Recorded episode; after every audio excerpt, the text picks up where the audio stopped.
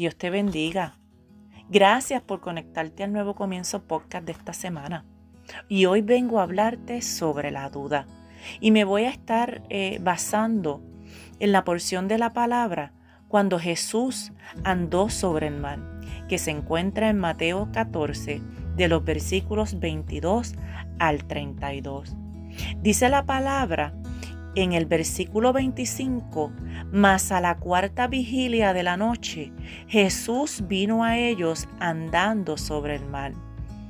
Fíjate que Dios es un Dios grande, es un Dios poderoso y para Él no hay nada imposible. Pero ¿qué pasa? Que en muchas ocasiones la duda invade nuestra mente.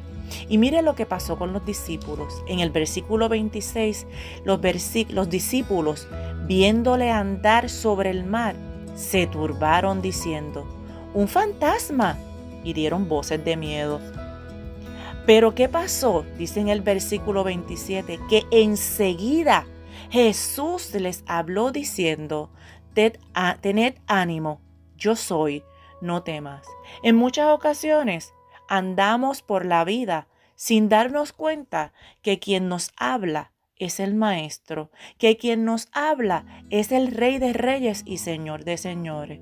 Y en muchas ocasiones nos da la palmanita en la espalda y nos dice, ten ánimo, no temas. Y aún así la duda nos invade.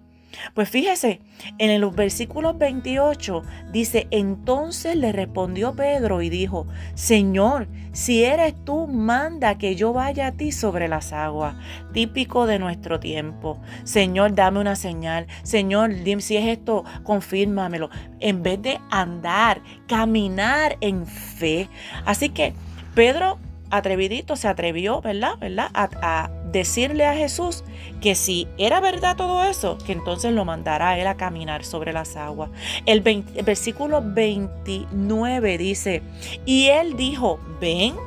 Y descendiendo Pedro de la barca, andaba sobre las aguas para ir a Jesús. Que es que cuando nosotros nos metemos y nos sometemos al Padre, oye, grandes cosas suceden. ¿Y qué pasó? Dice entonces en el versículo 30 que Pedro al ver el fuerte viento tuvo miedo y comenzó a hundirse. Dio voces diciendo, Señor, sálvame. ¿Qué cosa? Ya Dios le había dicho, ven y anda, pero ¿sabe qué? Se puso a mirar a la derecha y a la izquierda. ¿Cuántas veces el Señor te ha dicho, no temas, ten ánimo?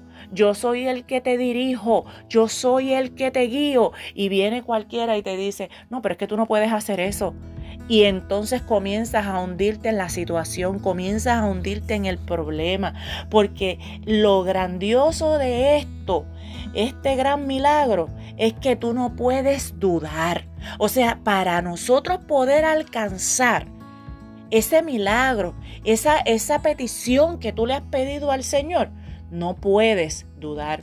Porque sabes qué? La duda nos desorienta. La duda nos genera temores. Y esos temores son los que nos llevan a tener ansiedad, a tener depresiones y nos propician entonces cosas que no nos permiten cumplir con el propósito de Dios. Por ejemplo, nos desaniman, nos dan pesar, nos dan penumbra, Comienzan unos dolores que a veces no son ni existentes. Comienza la adversidad, porque cuando nos desenfocamos de nuestro Padre Celestial, entonces nos comenzamos a hundir. Y entonces dice el versículo 31, al momento Jesús extendió la mano, asió de él y le dijo, hombre de poca fe, ¿por qué dudaste?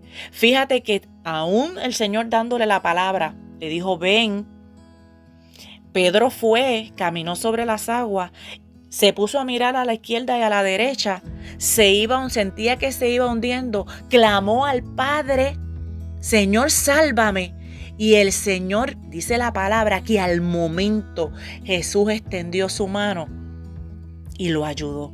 Así que hoy yo no sé por la situación que estés pasando, pero hoy yo te invito a que la fe supere tus miedos, a que la fe supere tus dudas.